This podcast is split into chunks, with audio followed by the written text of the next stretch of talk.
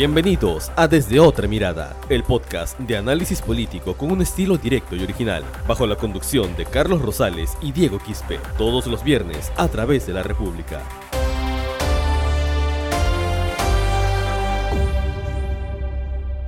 Amigos de la República, ¿cómo están? Le damos la bienvenida al capítulo número 5 en Desde Otra Mirada, este podcast de análisis político donde toma mucha importancia debido a la coyuntura que vivimos actualmente, ya que la pandemia nos hace pensar mucho más en quiénes son las autoridades que nos tienen que gobernar justamente el otro año en donde todavía la pandemia puede continuar y es definitivamente importante establecer cuáles son las políticas que va a poner el nuevo gobierno y por supuesto saber cuáles son los antecedentes de cada candidato y cómo se encuentran en la actualidad. Antes de ir con este análisis importante, quiero darle un saludo a Diego Quispe, a quien me acompaña en la conducción. Diego, ¿cómo estás?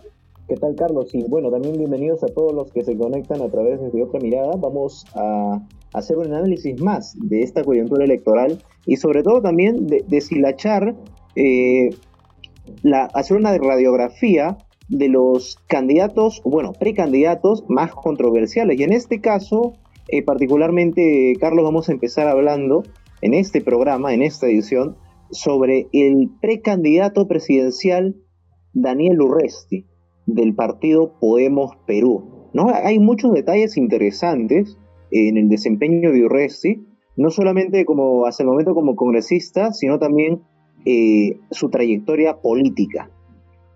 Definitivamente un personaje político muy controversial que va a merecer de un análisis muy específico y muy detallado porque hay que conocer también no solamente al candidato, sino también al partido. Antes les mencionamos dos noticias que, bueno, nos parece relevantes comentar porque las movidas políticas y electorales se están dando desde ya, pese a que todavía falta para la, la elección, la campaña ya está vigente. Por tanto, el primer partido político que ha cambiado de nombre ha sido Solidaridad Nacional, partido conocido por el color amarillo y conocido por tener como líder a Luis Castañeda Locio, ha cambiado de nombre y tiene ya a un nuevo precandidato todavía que es Rafael López Aliaga, pero ahora se llama Renovación Popular. ¿Qué te parece, Diego? Sí, ahora ha cambiado por el amarillo, por el celeste. Eh, Rafael López Aliaga, a quien yo tuve la oportunidad de entrevistar el año pasado, eh, él, ha señalado de que el Celeste tiene que ver con que es un partido pro vida, un partido cristiano. Creo que ya hemos tenido la, hemos tenido la el primer reflejo ¿no? de lo que es un partido político conservador en el país que va a participar en este proceso electoral. Y más adelante también vamos a, mencionar que cuál es ¿Cómo, fue este rompimiento del romance, no? porque en algún momento Rafael López Aliaga eh, y, los, y, los Luna trabajaron juntos cuando eran parte de Solidaridad Nacional, ¿no? Y muchos se preguntarán cómo ahora están separados, ¿no? Eh, y van, a ser este, contrincantes en esta, en esta campaña electoral. Y otra noticia que también les comentábamos es George Forsyth, de quien hablamos la semana pasada, que está primero en las encuestas, según dos de las encuestadoras más importantes que ya vienen detallando cómo es que va la campaña y la aceptación de los candidatos, se presentó en un programa de espectáculos. Se presentó en un programa de espectáculos, pero antes había participado en una conferencia en donde estalló en llanto y no pudo finalmente brindar algunas palabras.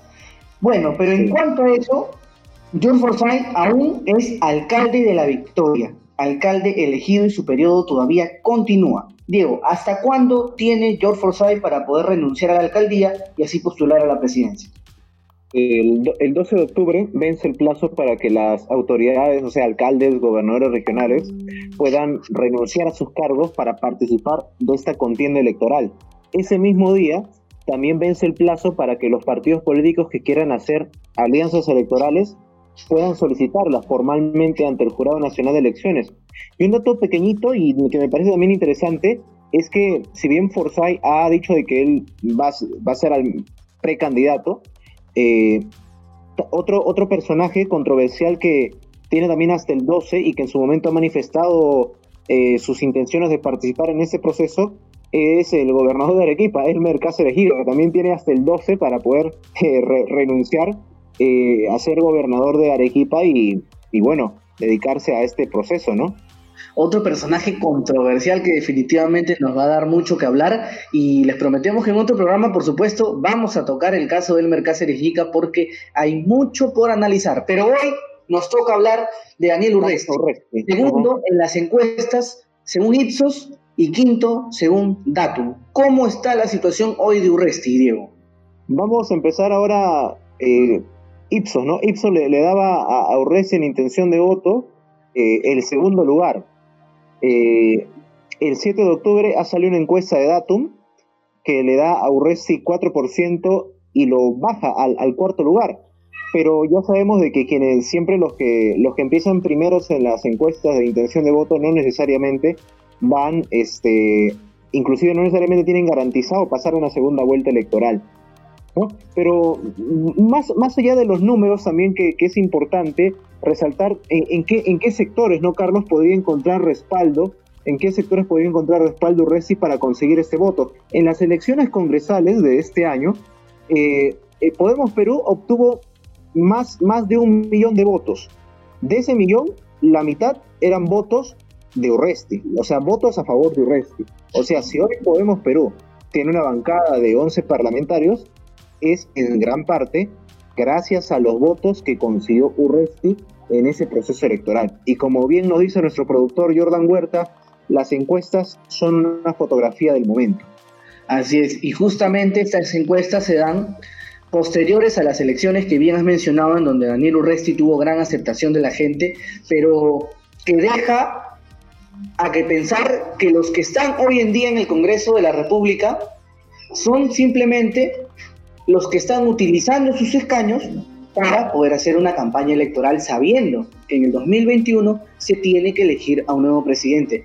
A ver, hay que ser sinceros. El que menos sabía que Daniel Urresti entraba al Congreso para proponer leyes que puedan ser, no sé si de beneficio, pero sí del gusto de la población. Y eso le podía servir para una campaña electoral. Daniel Urresti viene pensando hace buen tiempo en ser candidato a la presidencia. Ya lo ha sido en una ocasión incluso sin mucho éxito, claro. Pero ha tenido siempre el pensamiento, pues, ¿no? Claro, y lo ha sido con el Partido Nacionalista. Recordemos que en el 2016 fue el candidato presidencial y en una plancha que estaba integrada por la ex alcaldesa de Lima, Susana Villarán. ¿no? Hoy Susana Villarán está investigada por el caso Lavajato. El partido por el cual postuló Resti, el Partido Nacionalista, también es investigado por el caso Lavajato. Y curiosamente ahora Urresti también integra un partido que está investigado por una presunta inscripción irregular eh, en la OMPE, ¿no? Pero mm, como tú dices, Carlos, eh, las propuestas que nacen de la bancada de Podemos Perú tienen bastante tinte electoral desde, desde más que todo puntos económicos. El tema de la ONP, promovido por Podemos Perú, promovidos por Urresti, y ahora también el tema de las AFP, que es como su, caballito de batalla, o no sé también si decirlo, su caballito de Troya, a través de las redes sociales de parte del, señor Urresti, ¿no? Es, o sea, ahí obviamente hay intereses eh, electorales que, que son plasmados mediante propuestas legislativas.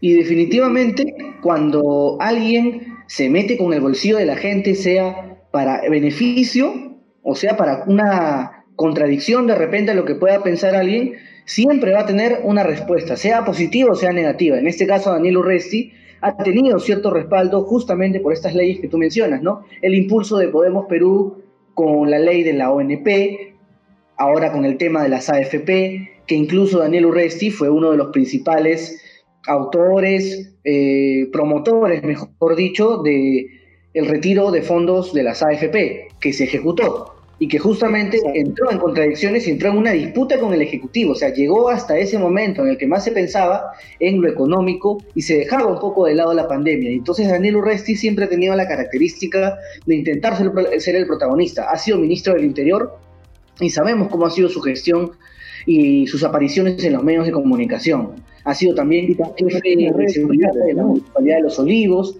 y ahora como congresista de la República. Pero él, por ejemplo, tiene una característica y aparece mucho en las redes sociales grabando sus videos, incluso eh, dándole mensajes a la población. ¿Qué te parece tú la estrategia que está tomando Daniel Oresti? Ahora, si bien es cierto que Urresti es un, un, político que aparece demasiado en redes sociales, este, es un político también que no da demasiadas entrevistas, ¿no? Ah, Porque es muy distinto el Urresti que estaba en campaña electoral para ser alcalde de Lima o para ser candidato al Congreso y el Daniel Urresti congresista. Porque, bueno, el congresista no da demasiada no da demasiado espacio al, periodismo para que lo pueda quizás interpelar por distintos cuestionamientos que él pueda tener, lo cual era, repito, muy diferente cuando él estaba en campaña. Por otro lado, eh, por otro lado, eh, muchos se preguntarán, ¿no? ¿Por, ¿Por qué Daniel Urresti, pese a todos los cuestionamientos que pueda tener encima, tiene demasiado respaldo popular? Bueno, eh, Carlos, aquí por ejemplo en nuestro país siempre hay cierta, cierta simpatía ¿no? por la figura en cierta forma autoritaria. Y en este caso, en este caso el, la trayectoria de Urresti como ministro del Interior, saliendo a las calles, ¿no? a enfrentar la delincuencia, su, su rol ¿no? cuando trabajó en la Municipalidad de Los Olivos, ¿no? Eh, luchando contra la informalidad, como que da cierta expectativa a la población de que este, este señor va a poner orden.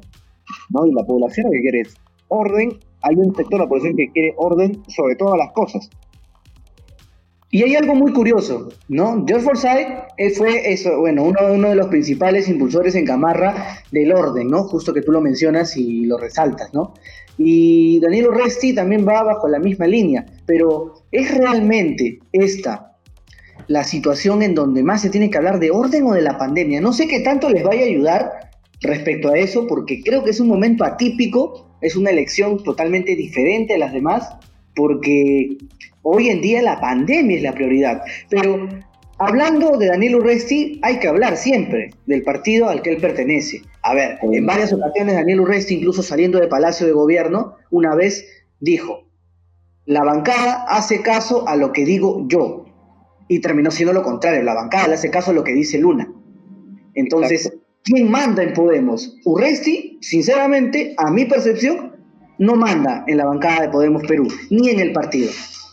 Exacto. Y un ejemplo de ello también es que cuando el, gabinete de Pedro Cateriano comenzó sus labores y solicitó el voto de confianza, en un determinado momento Daniel Urresti este, expresó cierto respaldo por lo que iba a ser ese gabinete, pero al final la bancada de Podemos Perú terminó eh, rechazando la, la, confianza al gabinete de Cateriano. Ahí tenemos un ejemplo. Otro ejemplo importantísimo es que Daniel Urresti en la campaña electoral para el Congreso, uno de sus planes de campaña fue eliminar la inmunidad parlamentaria. Pero en el pleno del 5 de julio, Daniel Urresti en el hemiciclo fue uno de los que propuso de que se vote, de que se debata un texto sustitutorio que no solamente le quitaba la inmunidad en cierta manera al congresista, sino a todos los altos funcionarios públicos, defensor del pueblo, contralor, magistrado del Tribunal Constitucional y ministro de Estado.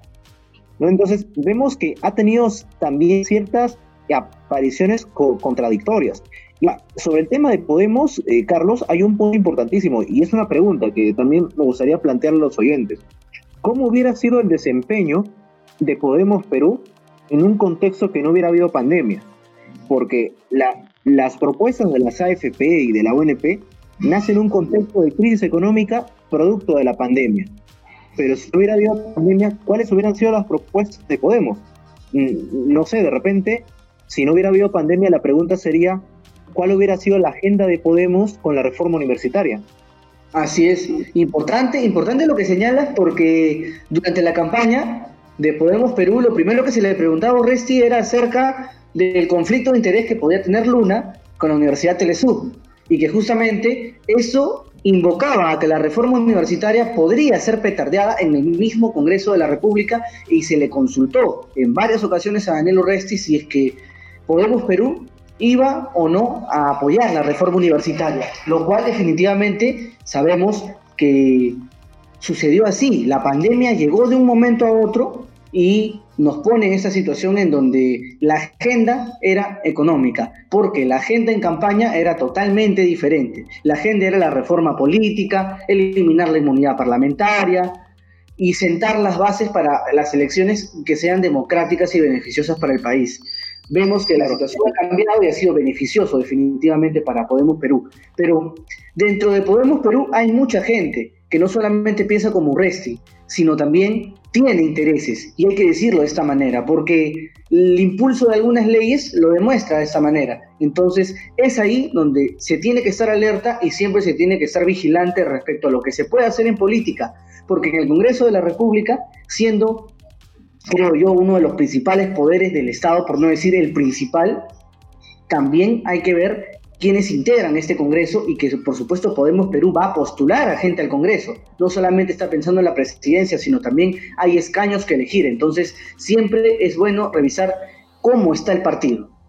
Y ahora, lo, otro también es, por ejemplo, en el caso de, Podemos Perú, eh, si bien Daniel Urrez es una persona que a través de sus redes sociales ha tenido expresiones contrarias a personas o políticos ligados a Fuerza Popular y el APRA, y en algunos casos cuestionados, cuestionamientos referidos a que estos partidos en algún momento tuvieron alguna vinculación con el caso de los pollos blancos del puerto. Pero, eh, pero por ejemplo, en el caso de Podemos Perú, de los integrantes de Podemos Perú, casi yo en ningún momento, en el tiempo que llevo eh, cubriendo las sesiones del Pleno, en ningún momento he escuchado cuestionamientos de los congresistas de Podemos contra este caso. Y, hay, un, hay, un, tema ahí muy curioso, porque eh, hace, hace en, el, marco de estas investigaciones por el caso eh, Blancos del Puerto, eh, un, hace poco trascendió de que un colaborador, un colaborador eficaz había había, había un aspirante colaborador eficaz llamado Miguel Ángel Torres Reina, que fue asesor del ex Consejo Nacional de la Magistratura, detalló que el, ex asesor este, en, el gobierno, en el régimen de, Alberto Fujimori, eh, José Cabaza había planificado la inscripción de Podemos Perú ante la OMPE, ¿no? Y en una entrevista que brinda Piero Corbeto, Piero Corbeto al, diario Gestión señala de que el caso, la investigación de Podemos Perú está judicializada, ¿no? Entonces ahí ah, vamos, vamos a ver qué, qué, qué, es lo que pasa, que es, que es también analizar eh, en, qué, en qué contexto y en qué marco se inscribió ese partido político y por qué no, no, no, no muestra determinadas posturas respecto a investigaciones que son fundamentales en, la lucha contra la, corrupción. Y como dato final, y que creo que es importante siempre mencionar, no solamente por Daniel Urresti, sino por cualquiera de los candidatos, es que Daniel Urresti tiene un proceso penal por el caso Bustillos, que todavía continúa. Y eso lo tienen que ver no solamente para Gurresti, sino para cualquiera de los candidatos que intente llegar al poder y que esperemos que no se escuden justamente en ese poder que se obtiene, en caso lo obtengan, para no responder a la justicia como ocurrió en el Congreso anterior, que es lo que definitivamente no se desea y que se espera que se cumpla el trámite que corresponde. Hemos llegado al final del podcast.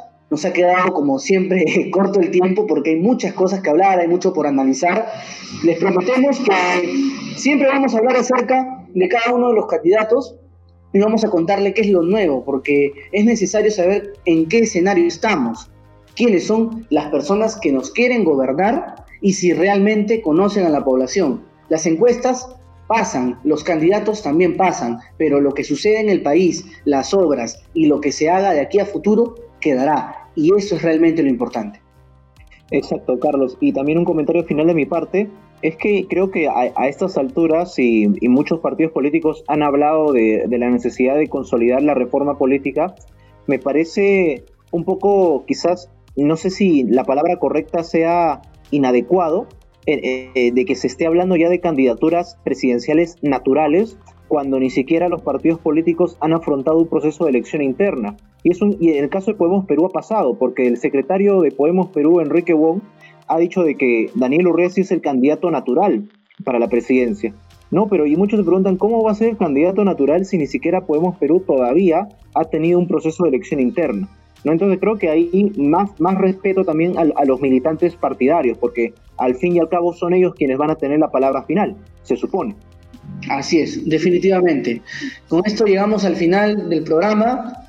En la siguiente edición Vamos a seguir hablando acerca de los candidatos y por supuesto siempre los invitamos a que nos sintonicen a través de la multiplataforma en Diario La República, donde siempre los vamos a mantener informados con todo lo que pasa en el panorama electoral y por supuesto la noticia política del momento todos los viernes. Nos vemos en la próxima edición desde otra mirada.